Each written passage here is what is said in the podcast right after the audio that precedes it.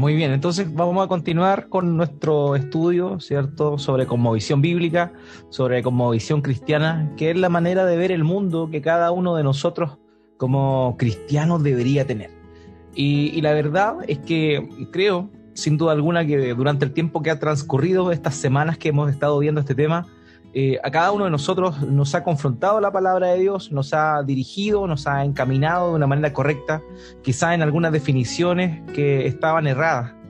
Y por eso es tan importante poder cotejar nuestros pensamientos de acuerdo a las escrituras.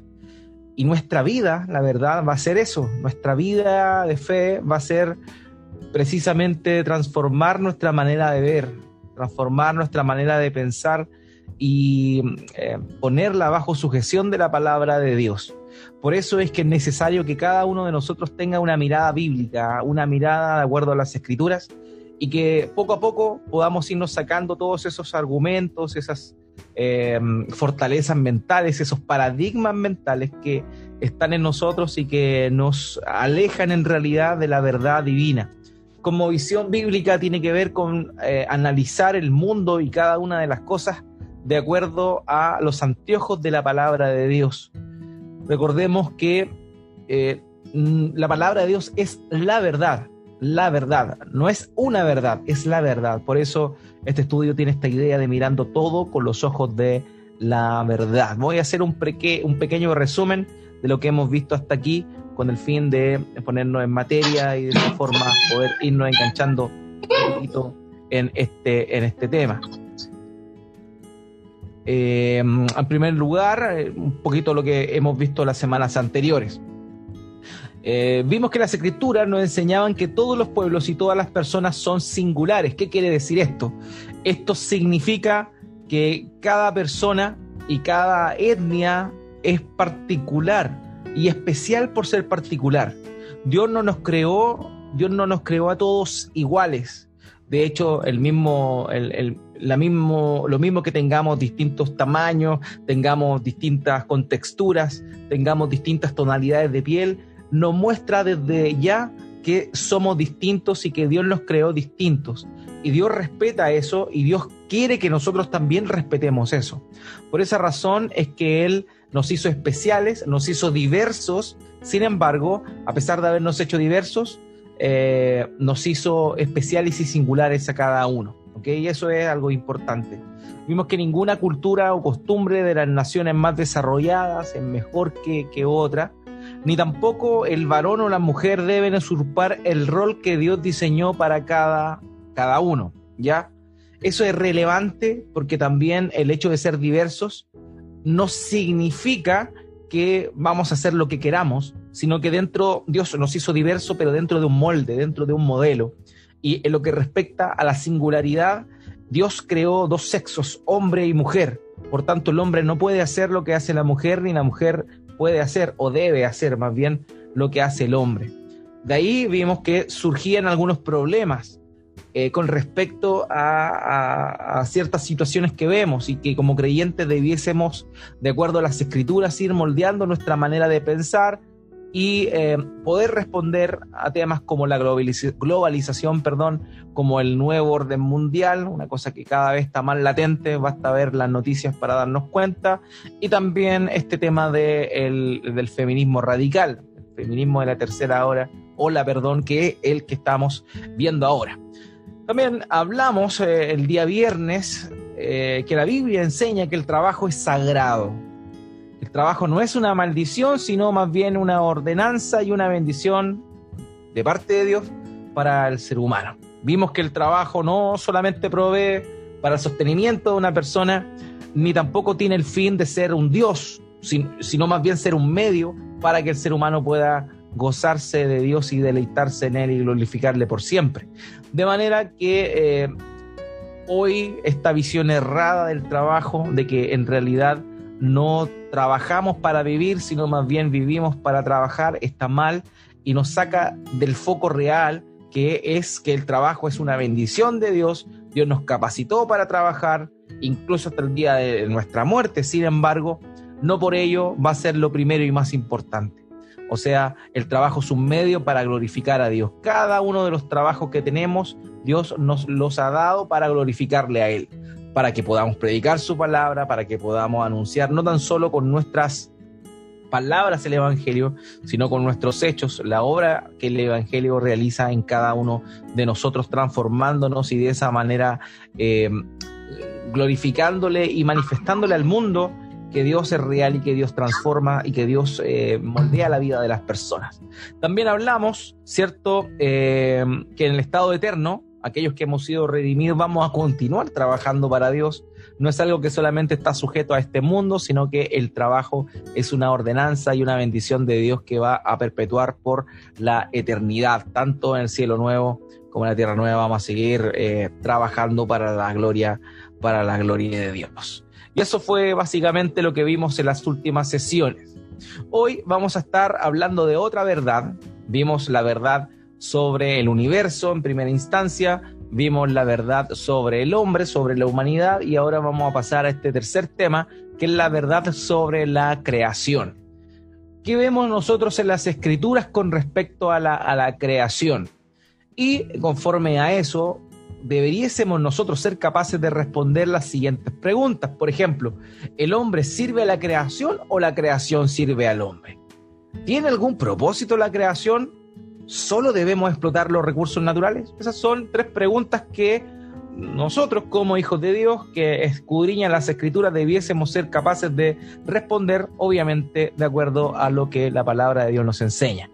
Entonces, eso, eso es lo que vamos a estar viendo hoy afirmando quizá nuestras posturas con respecto a esto, con respecto al tema de la creación y también eh, pudiendo, pudiendo responder y detectar algunos pensamientos que provienen tanto de la cosmovisión naturalista como la cosmovisión animista.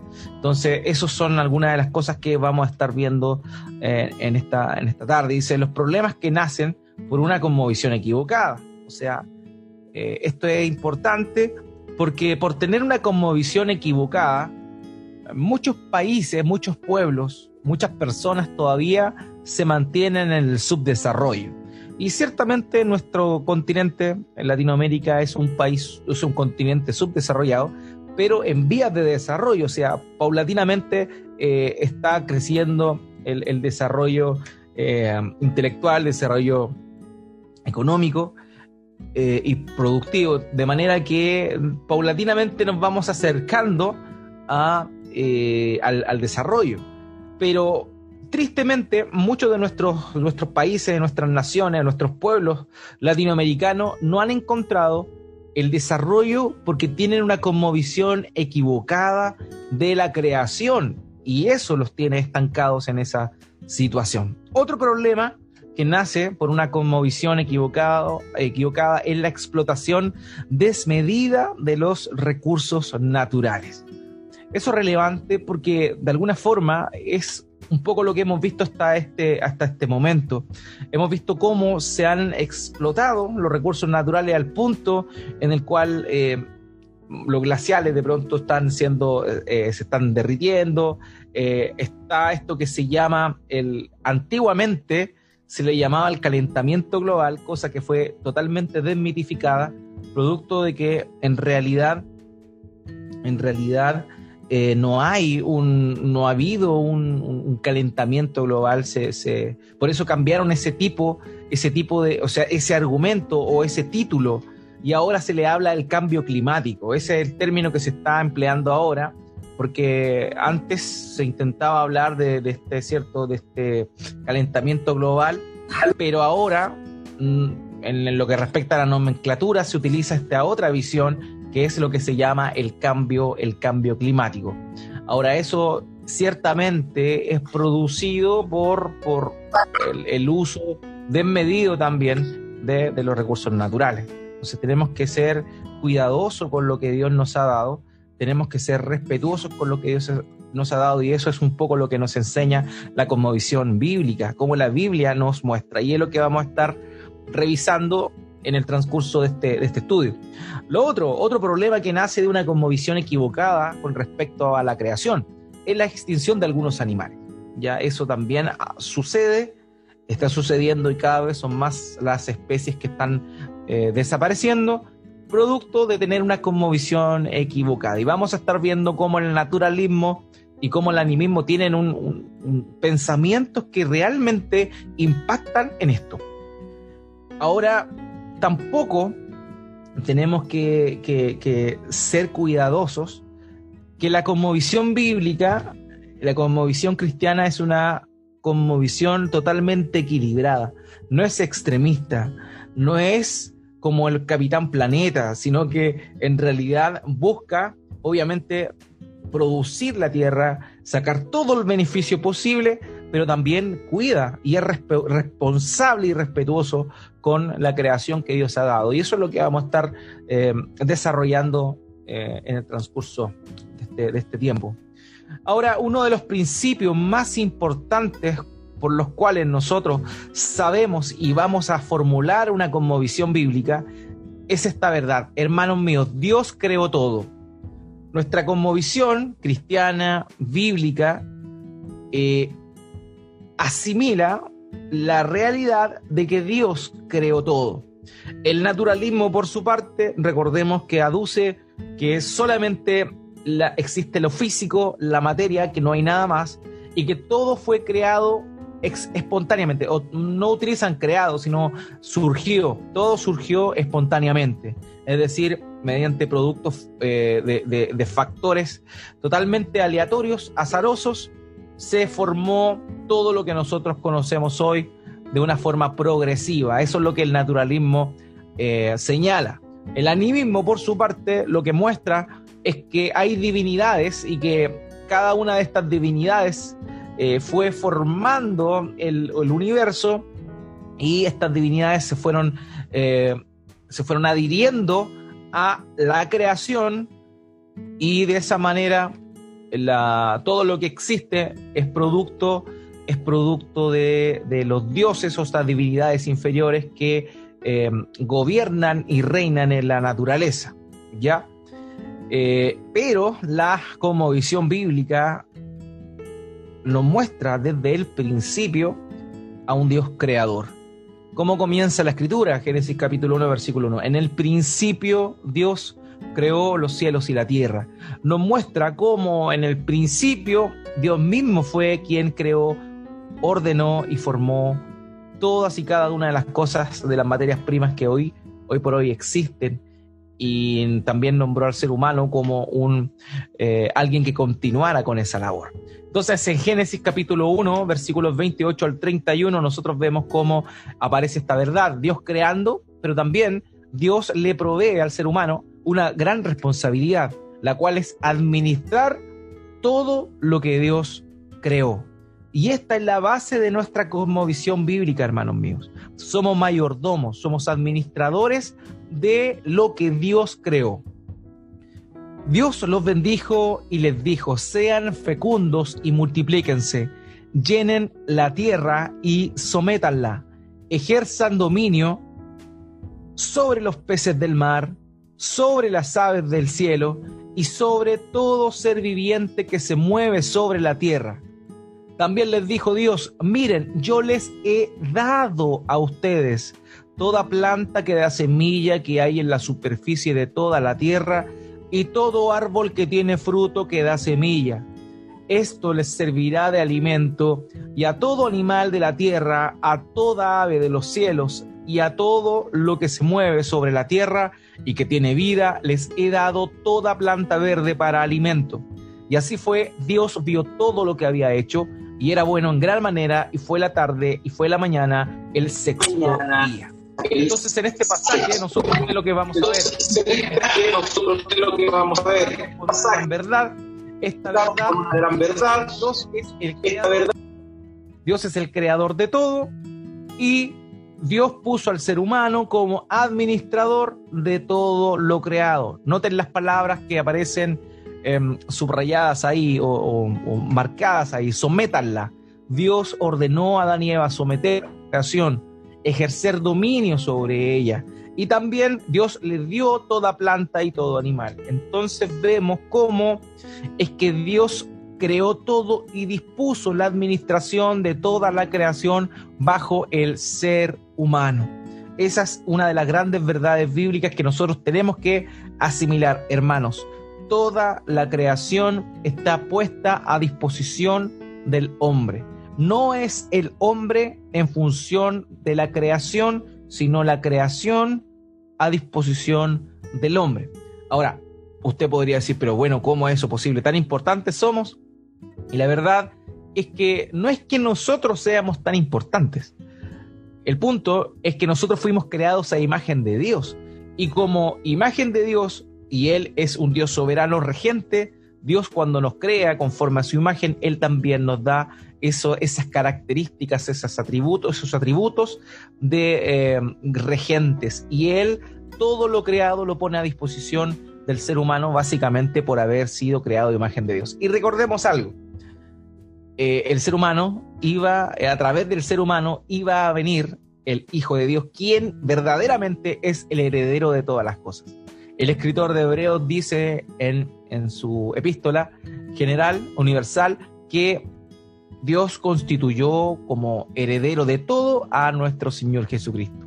De manera que por esa razón es que Dios nos dio esa posibilidad de administrar y de regir, de ejercer dominio y someter a toda la creación, por haber sido creados a su imagen, además de eh, ser el medio por el cual el Hijo de Dios vendría a este mundo a glorificar al Padre. Entonces, ese es un principio importante. Dios creó todo y dio al ser humano la responsabilidad de gobernar, dominar y ejercer dominio o más bien em, todo lo que fue creado.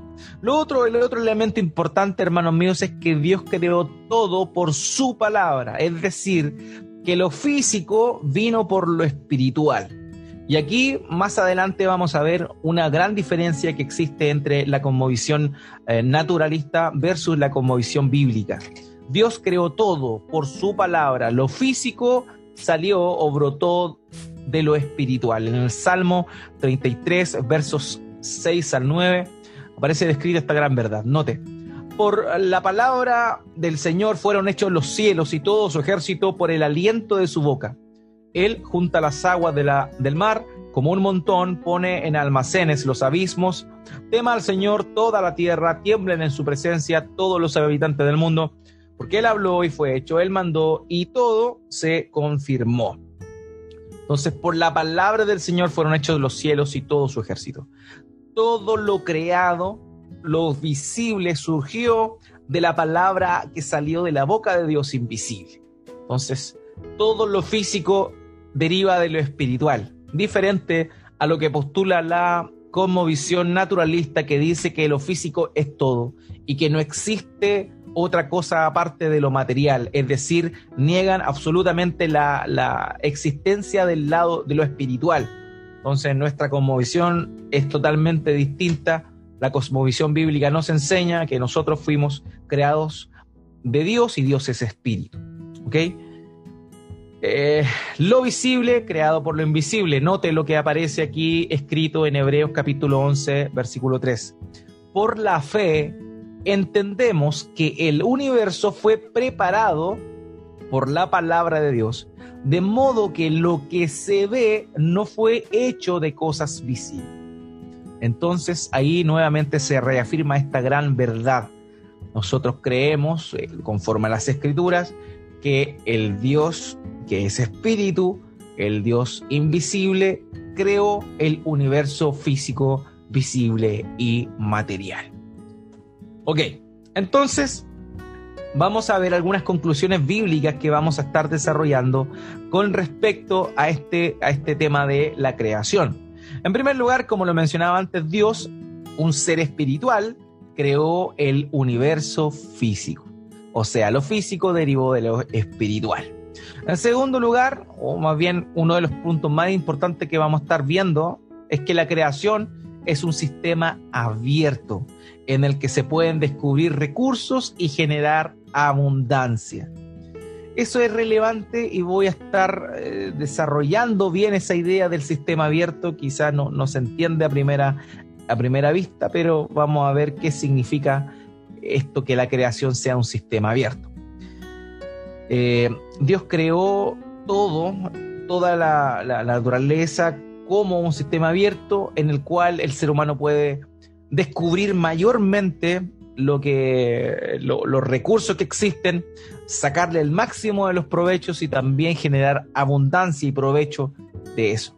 O sea, Dios creó al ser humano y le dio la posibilidad de desarrollar, de explotar, sí, pero producir, explotar para producir, investigar. Y eso es una de las cosas que Dios nos dio a nosotros como seres humanos. Ahora, la otra verdad grande que vamos a estar revisando es que los seres humanos ejercen dominio sobre la creación, ¿ya? No es la creación más importante que el hombre, sino el hombre es más importante que la creación. El ser humano es corona de la creación. El punto más importante de la creación divina es la creación del ser humano, como lo vemos nosotros en el, en el relato de Génesis capítulo 1, donde luego de haber creado todo, como el punto más sublime de su creación, en, Génesis capítulo 1, verso 26, eh, Dios crea al ser humano conforme a su imagen. Y la tercera verdad que vamos a estar viendo es que los seres humanos como mayordomos disfrutamos, cuidamos y preservamos la creación. Esa debería ser nuestra percepción bíblica de lo creado.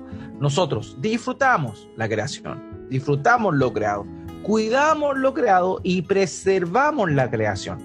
O sea, somos responsables, pero también nosotros explotamos los recursos que Dios nos ha dado.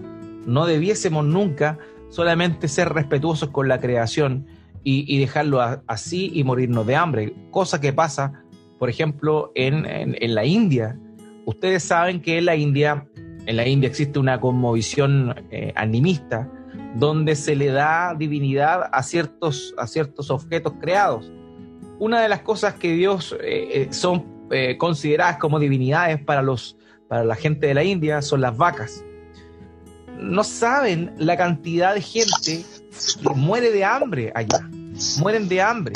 Pero por tener una conmovisión errada, por tener una conmovisión errada, no comen vaca, no comen a la vaca porque la consideran un dios, una divinidad. Entonces se da cuenta cómo tener una conmovisión errada puede llevar al subdesarrollo, cómo puede llevar a a, pensar y no disfrutar, no aprovechar de los recursos que fueron puestos bajo los pies del ser humano para que los administrara y los cuidara. Entonces, como mayordomos, disfrutamos, cuidamos y preservamos la creación. Esos son los tres puntos que vamos a estar viendo. La creación como un sistema abierto, los seres humanos que deben ejercer un dominio sobre la creación y también como mayordomos, los seres humanos debemos disfrutar, cuidar y preservar lo creado. En primer lugar, la creación es un sistema abierto. ¿Qué significa esto? Esto implica que Dios, quien es espíritu, creó todo lo físico. De manera que la naturaleza está abierta. En ese aspecto es que es un sistema abierto. Abierto a la intervención de Dios, los ángeles, los demonios y los seres humanos. Las dos esferas son distintas. La esfera física y la esfera espiritual son distintas pero están estrechamente relacionadas. Entonces, lo que el naturalismo postula es un sistema cerrado, o sea que solamente existe lo físico, ¿ya? Eso es importante. El naturalismo señala, y cuando hablamos del naturalismo, todos los derivados son eh, por ejemplo, la teoría de la macroevolución o la evolución, como más bien se conoce, y también todo lo que tiene que ver con lo que implicó eso y cómo se, se, expandió después posteriormente con la teoría del Big Bang o de la inflación, como quiera que le, que le llamen a ese tipo de, de teorías con respecto al origen del universo. Entonces el naturalismo solamente reconoce una esfera, la esfera física, entonces es un sistema cerrado, donde no hay ningún agente externo que opere o que mueva o que diseñe lo que es físico. Eso es lo que postula el naturalismo. Pero el cristianismo, nosotros, la Biblia, nos enseña que la creación es un sistema abierto en el cual lo espiritual, que es una esfera distinta a la física, puede operar y puede modificar e intervenir en en la creación. Y así eh, lo hemos visto en la escritura, vemos cómo eh, Dios interviene, como los ángeles intervienen y también como los demonios intervienen en esto. Por ejemplo, el caso de Job, vemos cómo un viento recio, eh, un torbellino, derrumbó la casa donde estaban los hijos de Job y todos murieron. ¿Y qué pasó ahí? Hubo una intervención en la naturaleza por parte de quién? De el diablo. Satanás había pedido a Job, a Dios, para zarandearlo. Había pedido para ponerlo a prueba y para que demostrar que Job era fiel solamente porque Dios lo protegía. Entonces vemos cómo Satanás interviene ahí en la, en la, creación y eh, Job pierde todo y Satanás tiene intervención en, digamos, en, la, en el viento, etc. Entonces también lo vemos, por ejemplo, en, el cruce del el Mar Rojo o el Mar de Juncos. Dice la escritura que cuando el pueblo hebreo salió de Egipto, llegó a la orilla del mar, del Mar Rojo, dice que vino un viento, vino un viento, y ese viento, luego de que eh, Moisés puso cierto su, su, su piso ara en el mar, se separó, se abrió el mar. Pero eso sucedió porque vino un viento, o sea, hubo algo sobrenatural ahí que soportó estos dos bloques de agua, estos paneles de agua inmensos para que no destruyeran la vida de los hebreos que iban cruzando el mar en seco. Entonces vemos cómo la escritura nos muestra que la creación es un sistema abierto donde las dos esferas que son distintas, la esfera física y la esfera espiritual, tienen una relación.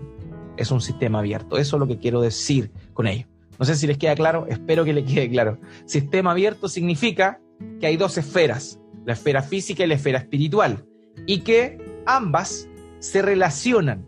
O sea, la esfera espiritual influye en la esfera física, mientras que la concepción naturalista, de donde deriva eh, la evolución, donde deriva el Big Bang y todas estas teorías, señalan que la, la, naturaleza es un sistema cerrado en el cual solamente los factores físicos influyen sobre los demás.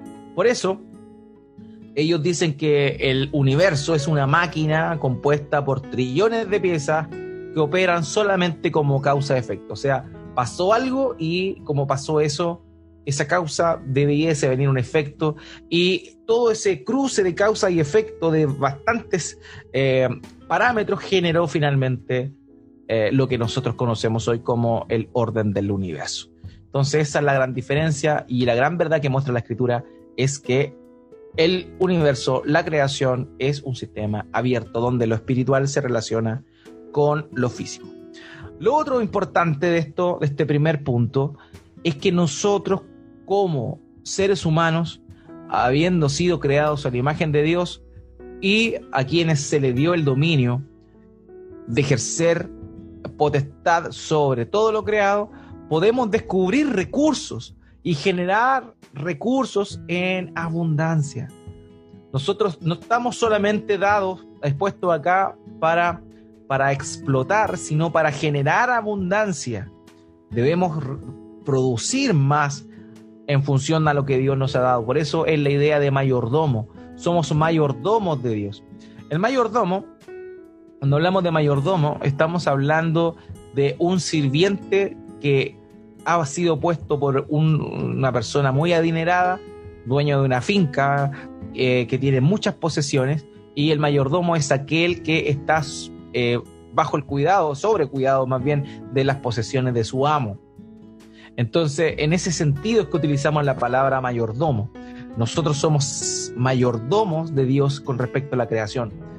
La creación es de Dios, sin embargo Dios nos puso a nosotros como administradores de esos recursos. Y como bien lo muestra la parábola de los talentos, Dios da no solamente para que guardemos, escondamos lo que Dios nos dio, sino para que lo cultivemos y lo hagamos producir. Entonces Dios nos dio la creación para que la produzcamos. Dios nos dio bosques para que nosotros los cuidemos y para que eh, veamos la manera de producir más. Entonces las personas hemos sido creados imagen de Dios, tenemos una capacidad única dada por Dios para moldear la creación y también la cultura. No olvide eso. Nosotros somos cultivadores. Somos cultivadores. Génesis, Génesis 2.25 dice eso. Vamos a ver más adelante ese pasaje. Darrow Miller señala lo siguiente, como habitantes de la tierra, vivimos en el jardín creado por Dios. Él nos ha confiado la responsabilidad de ser mayordomos sobre la naturaleza, trabajarla, cuidar el aire, el agua, el suelo, las plantas, los animales y cualquier otra cosa de la creación. Dios nos dio esta facultad de generar, de producir. Somos responsables de la creación, somos mayordomos de la naturaleza para trabajarla, cuidarla y entre otras cosas. Entonces la misión nuestra es descubrir con respecto a los recursos que Dios nos ha dado en la creación, poder descubrir toda la utilidad que podamos a esto. Y es ahí donde Dios nos dio la capacidad, ¿cierto?, para investigar. Es ahí donde la, ciencia tiene su, tiene su labor importante, cómo poder producir y cómo hacer mejor preservar. Tristemente, ¿cierto? Nosotros hemos visto que, que la ciencia se ha utilizado con, no con el fin de, de, producir y cuidar, sino solamente de producir. Vemos, ¿cierto? La otra vez vi un documental eh, sobre la carne, un, documental sobre la carne que me, que me impactó mucho, y, era muy, era, mostraba a los criaderos cómo tenían a, a, a, a las vacas, por ejemplo, una junto a la otra, cómo la alimentaban, todos los, eh, los antibióticos que, le, que les ponían y, todo eso solamente con el fin de producir. O sea, criaban vacas para ganar dinero. Solamente, y obviamente nosotros nos alimentamos de eso como, como lo hacemos todos, nunca nos preocupamos del origen de eso. Sin embargo, lo malo de esto es que no estamos, como seres humanos, no estamos viendo de qué manera, eh, como el desarrollo científico nos está ayudando a llevar a producir de mejor manera a la vaca o cómo ayudarle a la vaca bajo ciertos parámetros para que, para que produzca y no solamente genere un bien para nosotros, sino también para, para, la, para la creación en general. Pero nosotros como seres humanos tristemente hemos visto cómo sobreexplotar estos recursos y eso viene de una conmovisión naturalista. Y ahí vamos a ir hablando y ahondando un poquito más de eso. Pero una conmovisión bíblica nos debe llevar a nosotros a indagar, a analizar, a eh, estudiar de qué forma podemos producir más respetando, cuidando lo que Dios nos ha dado. El proverbio 25.2 dice, es gloria de Dios encubrir una cosa, pero la gloria de los reyes es investigar un asunto. En este sentido, podríamos aplicar este pasaje nosotros en que Dios nos ha dado muchas cosas, Em, y nosotros, nuestra responsabilidad, porque somos reyes y sacerdotes, aquellos que estamos en Cristo, somos reyes y sacerdotes, es investigar de qué forma podemos sacar el mejor provecho a lo que Dios nos ha dado, los recursos naturales que Dios nos ha dado, no solamente para usufructuar de ellos, sino además para preservarlos, cuidarlos y multiplicarlos. No olvidemos eso. Ahora, el segundo punto importante es que los seres humanos ejercen dominio sobre la creación. No son, no son queridos, no es nosotros al, servicio de la creación. No. La creación sirve para que nosotros le saquemos provecho y la dominemos. ¿Ya? Y eso es relevante. Génesis 1.28 nos muestra esta gran verdad. Dios los bendijo y les dijo, sean fecundos y multiplíquense llenen la tierra y sométanla, ejerzan dominio sobre los peces del mar, sobre las aves del cielo y sobre todo ser viviente que se mueve sobre la tierra. ¿Se da cuenta? Sean fecundos, multiplíquense, llenen la tierra, sométanla. Entonces, el, la tierra, la creación, está bajo la sujeción del ser humano y no viceversa. No viceversa. A raíz del pecado ha sucedido lo contrario. Antiguamente nosotros vemos cómo es que Dios creó al, león, por ejemplo, y Dios creó al león con una naturaleza no feroz. El problema del pecado, cuando Adán peca, genera un cambio pero radical en la naturaleza de la creación. Recordemos que antes, según lo que la escritura nos muestra, no habían espinas, no habían cardos, todo brotaba sin ningún problema, no había maleza. Pero luego del pecado, la naturaleza cambió y ahora brotan espinas, brotan cardos, malezas que evitan que nuestro trabajo sea placentero y más bien sea doloroso y mucho más trabajoso de lo que debería ser. Entonces el pecado cambió todo. Antiguamente eh, vemos nosotros que los animales se sujetaban al ser humano. Imagínense lo que aparece escrito en la Biblia, pasaje que vamos a revisar también, donde Dios manda a todos los animales, donde dan para que Él le ponga el nombre. O sea, todos los animales, por más feroces que fueran, ahora que son feroces, el, león, el tigre, ¿cierto? Eh, también los búfalos, los, los hipopótamos, que son muy violentos, todos estos animales fueron delante de Adán y de Adán les puso un nombre. Entonces, ¿cómo, ¿cómo pasó eso? Claro, porque en ese tiempo no había pecado todavía y los animales tenían una naturaleza que no estaba corrompida. Entonces, cuando Adán peca, Dios maldice la tierra, Dios no maldice a Adán, Dios maldice a la tierra por causa de Adán y en ese momento la naturaleza cambia eh, de alguna forma su esencia y se convierte en algo mucho más difícil de manejar para el ser humano. Entonces, la verdad es que antiguamente el león huía del ser humano y no al, no al revés. Hoy nosotros no podríamos estar eh, en, frente a un león hambriento, quizá nos despedazaría. Bueno, eh, entonces los hombres tenemos dominio sobre la creación. Este pasaje, el Salmo 8, verso 3 al 8, nosotros vamos a ver cómo es que este pasaje que posteriormente en el Nuevo Testamento se hace una aplicación a Cristo, porque realmente fue escrito en función a Cristo, pero como Cristo es la imagen de Dios, la verdadera imagen de Dios, y nosotros somos creados a la semejanza de la imagen de Dios, es que también tenemos eh, esta responsabilidad. Entendemos que de fondo este pasaje se refiere a Cristo como el verdadero Señor y amo de toda la creación, pero por rebote, por el hecho de haber sido creados a imagen de Dios y haber sido puestos como mayordomo sobre lo que Dios ha creado, esto también nos rebota y nos afecta a nosotros. Salmos 8 del 3 al 8 dice, cuando veo tus cielos, obra de tus dedos, la luna y las estrellas, que tú has establecido, digo, ¿qué es el hombre para que te acuerdes de él y el Hijo del Hombre para que lo cuides? Sin embargo, lo has hecho un poco menor que los ángeles y lo coronas de gloria y majestad. Tú le haces señorear sobre las obras de tus manos todo lo has puesto bajo sus pies, todas las ovejas y los bueyes y también las bestias del campo, las aves de los cielos y los peces del mar, cuanto atraviesa la senda de los mares.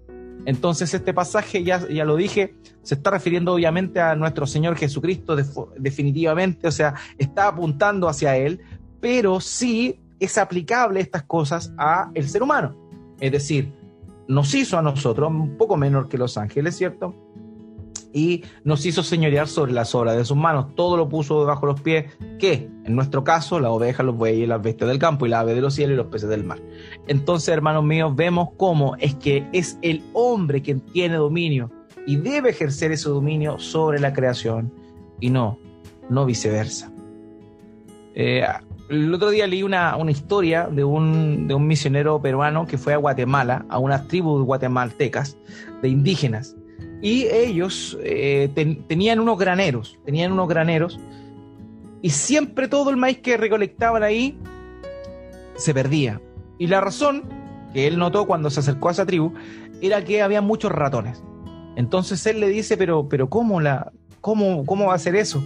¿Cómo los ratones le van a ganar a ustedes? Ustedes tienen que ver la manera en la cual los ratones no, no, no puedan comer eso. Entonces ellos se dieron cuenta que en realidad por respeto a los ratones, imagínense, por respeto a los ratones, estaban perdiendo el maíz y muchos de sus niños morían de enfermedades producidas justamente por los ratones. Entonces, cuando este misionero peruano les habló, eh, le habló, obviamente le estaba predicando y también no, le mostró con la escritura la responsabilidad que tienen ellos de ejercer dominio sobre la creación, entendieron que ellos estaban por sobre los ratones y de esa forma eh, generaron trampas y otros tipos de cuidados para que finalmente pudiesen guardar el, maíz ahí en su, en su granero. Entonces, es importante esto de la cosmovisión. ¿Por qué? Porque el tener una cosmovisión correcta nos va a, llevar a nosotros a aprovechar, a cultivar, a producir, ¿cierto? Eh, lo que Dios nos ha dado a través de los recursos de la creación. Los hombres tienen dominio de la creación. Génesis capítulo 2, versos 19 al 20, y el Señor Dios formó de la tierra todo animal del campo y toda ave del cielo y los trajo al hombre para ver cómo los llamaría. Como el hombre llamó a cada ser viviente, ese fue su nombre. El hombre puso nombre a todo ganado y a las aves del cielo y a todo animal del campo, pero para Adán no se encontró una ayuda que fuera adecuada para él. Entonces, ¿qué vemos aquí? Vemos cómo Dios considera que el ser humano, el varón, en este caso Adán, era más importante que, la, que los demás, y por eso reúne a estos animales para que Él les ponga nombre. O sea, Él estaba por sobre ellos. Cuando alguien le pone nombre a otra persona es porque está sobre Él. Por eso Dios tenía potestad para cambiar el nombre a Abraham y ponerle a Abraham, porque él era Dios supremo y podía hacer eso porque estaba sobre él. Entonces en este acto en el cual Dios trae a los animales para que Adán los nombre, muestra que el ser humano tiene dominio por sobre los animales que han sido creados. ¿Ya? Entonces eso es el primer punto era que estamos en un sistema abierto, la creación es un sistema abierto, en el cual Dios ha permitido que podamos producir más de lo que Él nos ha dado. En segundo lugar, hablamos, ¿cierto?, de esta, de esta verdad importante, que era que Dios consideró, puso al ser humano como bajo, eh, con el dominio sobre la creación. Y el tercer punto es este. No tan solo tenemos dominio, sino también Dios nos puso como mayordomos, algo que ya expliqué, nombrados por Dios sobre la creación y debemos disfrutarla, cuidarla y preservarla. Esas son las tres cosas que debemos hacer nosotros. Darrow Miller señala lo siguiente, la conmovisión bíblica brinda un equilibrio maravilloso entre el trabajo y el cuidado. Nosotros somos guardianes de la, de la creación de Dios, mayordomos a cargo de su obra maravillosa. Tenemos el mandato de cuidar la naturaleza. ¿ok? O sea, la conmovisión, dijimos, animista, como que respeta la naturaleza y ni la toca. El ejemplo de, las personas de la India que se mueren de hambre y no comen, no comen vacas, por ejemplo, que les comentaba. Por otro lado, tenemos al naturalismo que solamente considera lo físico y que todo es físico y que simplemente es materia, por tanto hay que aprovecharse de la materia y destruyamos todo. Vayamos talando bosque y todo lo que necesitamos para vivir solamente. Entonces, se da cuenta cómo estas como visiones están en el extremo. Por un lado lleva a la pobreza del animismo, pero por otro lado el, naturalismo lleva a la devastación de los recursos naturales que Dios nos ha dado. Entonces la visión bíblica brinda justamente este maravilloso equilibrio entre el trabajo y el cuidado que nosotros debemos tener por lo que Dios ha creado.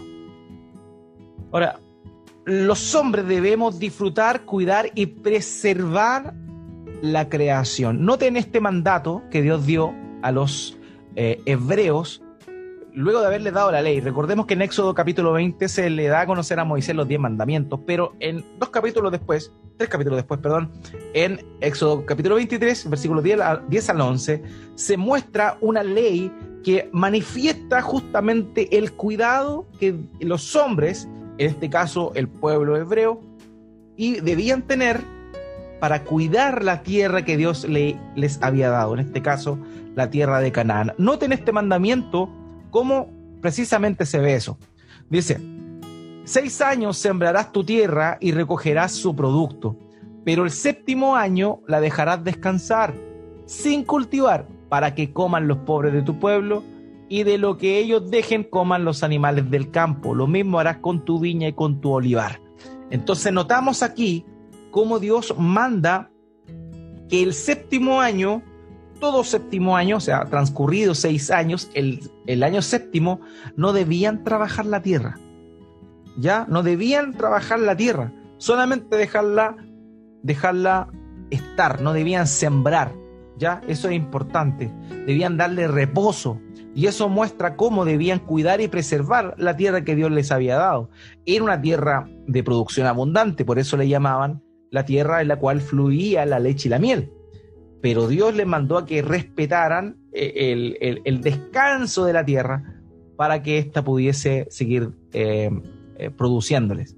Tristemente, de acuerdo a lo que se conoce, nunca sucedió esto, es decir, nunca le dieron descanso nunca dieron descanso a la tierra y algunos comentan que por esa razón justamente es que, entre otras cosas, evidentemente la desobediencia, pero hay, hay algunos estudiosos que dicen que una de las razones junto con la obediencia por la cual Dios deportó al pueblo judío a Babilonia por 70 años fue precisamente porque no dejaron descansar la tierra.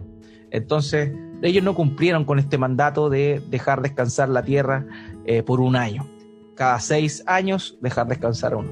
Pero este, este mandato nos muestra un principio, el principio de cuidado y preservación que nosotros debemos tener para con lo que Dios nos ha dado. No solamente es sacar, sacar, sacar, sacar, sacar, producir, producir, producir, sino también cuidar, resguardar, abonar.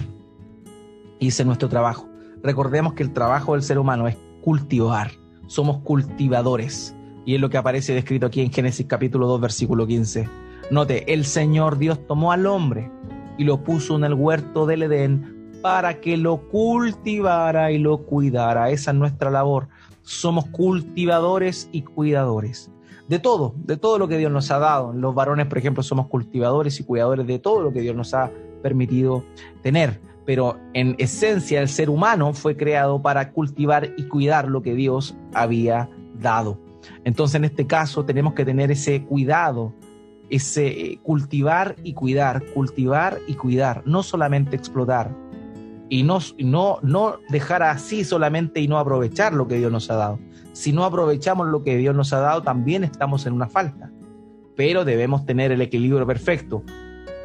Cuidar lo que Dios nos ha dado y explotar lo que Dios nos ha dado con un equilibrio que evidentemente proviene desde una visión bíblica. Entonces, Dios puso a Adán en el huerto para que lo cultivara y lo cuidara. Em, Salmo capítulo 104 versos 10 al 15. Él hace brotar manantiales en los valles. Corren entre los montes, dan de beber a todas las bestias del campo. Los asnos monteses mitigan su sed, junto a ellos habitan las aves de los cielos, elevan sus trinos.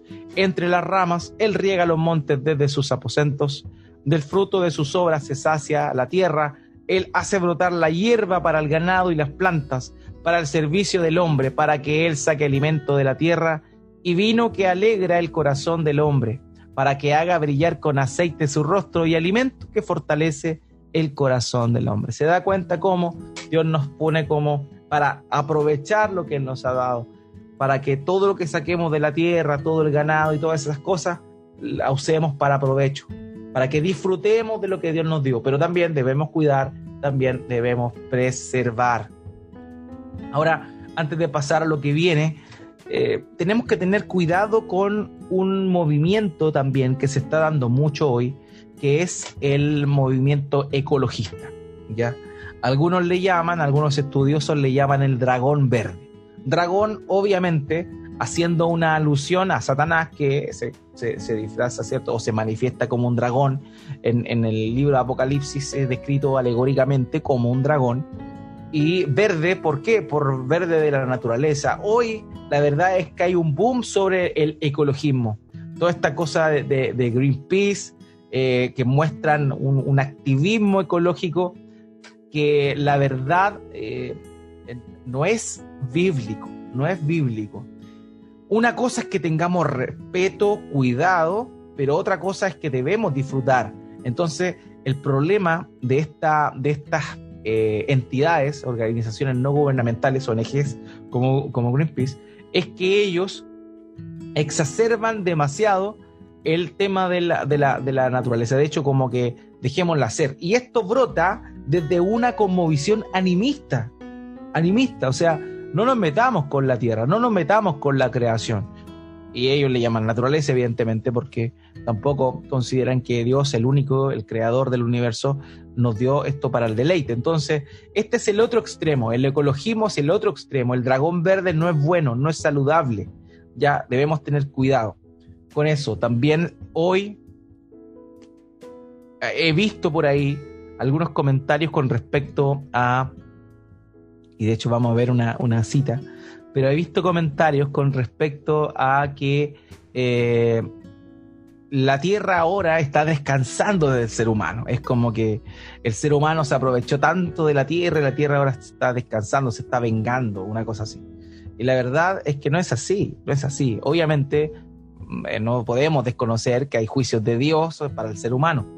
Pero, pero no es que la, tierra esté descansando, sino que la tierra va a encontrar descanso en la restauración, en la regeneración. Cuando Dios destruya todo esto y regenere la tierra, que se va a convertir finalmente en este cielo nuevo y tierra nueva, en el cual eh, estaremos eternamente aquellos que hemos confiado en el Señor.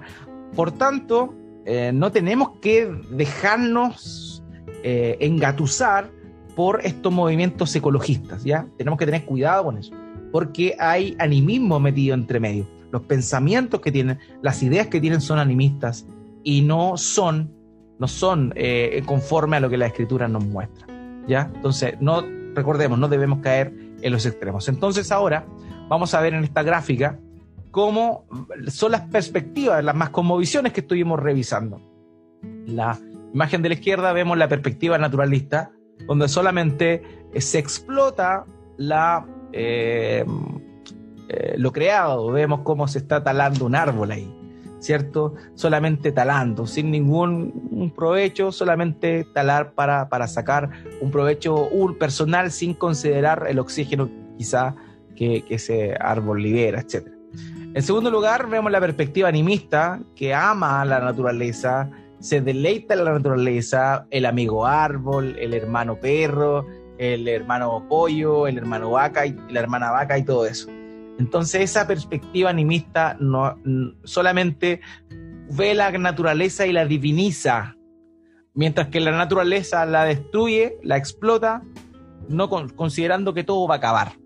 Pero la perspectiva bíblica es distinta, porque la perspectiva bíblica cuida, pero también, como vemos en la imagen, cultiva la creación, cultiva, siembra, cultiva, cuida, riega.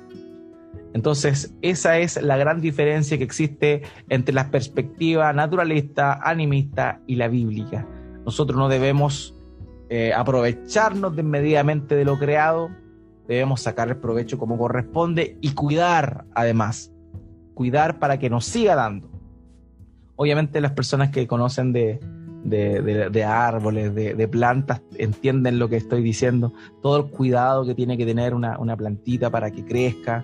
Eh, eh, es bien interesante eso, cómo uno tiene que ir eh, cortando las ramas que están, que están feitas para que no le quiten fuerza a, a la demás a la demás, al, resto de la planta y puedan crecer y brotar, entonces no tiene que ir cortando, cultivando, podando, qué maravilloso, qué entretenido es todo eso. Entonces, de poquito, de poquito, eh, incluso personalmente me gustaría ir aprendiendo más de eso. Entonces, vemos eh, cómo se muestra la perspectiva bíblica, que no tan solo produce, sino que también cultiva y cuida. Ahora, voy a mostrarles aquí las frases de ciertos personajes. Aquí vamos a ver una mirada animista. Miren lo que dijo Osillo Saligi Ojinali. Este es un indio cherokee bien conocido en Estados Unidos. Miren lo que dijo él. Esta es una perspectiva animista. Dice, formamos parte de la tierra. ¿Se da cuenta cómo nos pone el nivel? Todos nosotros somos, junto con los animales, vegetales, minerales, líquidos y gases, un planetario colectivo. Entonces ve aquí cómo la mirada animista de esta persona eh, eh, nos muestra su pensamiento de cómo el ser humano está al mismo nivel que los vegetales, que los animales y que las demás cosas que forman parte de la naturaleza. Esta es una mirada animista. Aquí hay otro ejemplo. David Graeber un antropólogo y activista, dice lo siguiente, note esto, mire sus palabras. Y esto es bien interesante cómo termina. Dice, no estoy interesado en la utilidad de una especie particular, o río que fluye libre, o ecosistema para la humanidad. Tienen un valor intrínseco, más valor para mí que un cuerpo humano o un billón de ellos. Parafraseo un poco lo que está diciendo, que para él, el ser humano, no es tan importante para él, a él le importa más otro tipo de cosas. O sea, tiene más valor para él un río que fluye, un ecosistema tranquilo sin la intervención humana que los seres humanos. Dice, la felicidad humana no es tan importante como un planeta salvaje y saludable. hasta que el Homo sapiens no decida reincorporarse a la naturaleza, a algunos solo nos cabe esperar que llegue el virus apropiado. Note, note lo que dijo este antropólogo y activista muchos años atrás, muchos años atrás. O sea, él no le importaba el, ser humano, lo que único que él quería ver era que se lograra este, nuevamente este equilibrio en la naturaleza, donde el ser humano ya no explotaba los recursos naturales, sino que se hacía uno con la naturaleza. Y para eso, quizá lo único que faltaba era que llegara un virus. Justamente lo que estamos viendo ahora. Curioso, ¿no? Curioso, curioso. Y eh, una mirada naturalista ahora. Carl Sagan, un famoso astrónomo y astrofísico, dijo lo siguiente, esto es una mirada naturalista, donde da lo mismo, en realidad explotemos lo que hay, no importa. El cosmos es lo único que hay, que ha habido y que habrá. ¿Ya? Esa es la definición de un naturalista. O sea, lo que hay, lo físico, es lo único que existe, así que si se desaparece, desaparecemos todo, no importa, total, no hay ningún propósito en todo esto, así que démosle nomás, echémosle para adelante nomás. Entonces, eso es básicamente lo que nos muestra una mirada naturalista. Pero la visión bíblica la podemos ver en esta cita de G.I. Packer, que dice, conocer que Dios creó el mundo que nos rodea y a nosotros como parte del mismo es esencial para entender la verdadera religión. Dios ha de ser alabado como creador y además por el orden maravilloso, la variedad y la hermosura de sus obras. Hermanos míos, Dios nos dio la creación para que lo pudiésemos conocer y también como elementos para nuestra eh, supervivencia. De manera que debemos disfrutar, deleitarnos, conocer a Dios por medio de la creación. No olvidemos eso. Dios nos dio la creación. Los cielos cuentan la gloria de Dios. También podemos conocer a Dios, algunos atributos, cierto, su eterno poder y deidad, divinidad, por medio de la creación. Entonces, eso es relevante. Pero una mirada bíblica es una mirada equilibrada, una mirada que nos lleva a cada uno de nosotros a ver la creación, la naturaleza, sin caer en el extremo de, de, de ser un ecologista, eh, ni tampoco en el extremo de, respetar a tal punto las cosas que ni siquiera explotarlas, sino aprovechar todo el potencial que Dios nos dio a nosotros en nuestro intelecto para poder eh, desarrollar eh, lo que Dios ha creado. Dios nos ha dado la creación precisamente para que nosotros desarrollemos más. ¿Cuántos paisajes, hermano mío, no han sido inspiración para escritores de poemas. ¿Cuántas para también escritores de canciones? El hombre ha creado, se ha aprovechado de la creación para también cultivar y desarrollar otras cosas que no estaban. Entonces eso es relevante. Dios nos dio, nos puso como cuidadores, cultivadores de la creación. Debemos respetarla con cuidado, ¿cierto?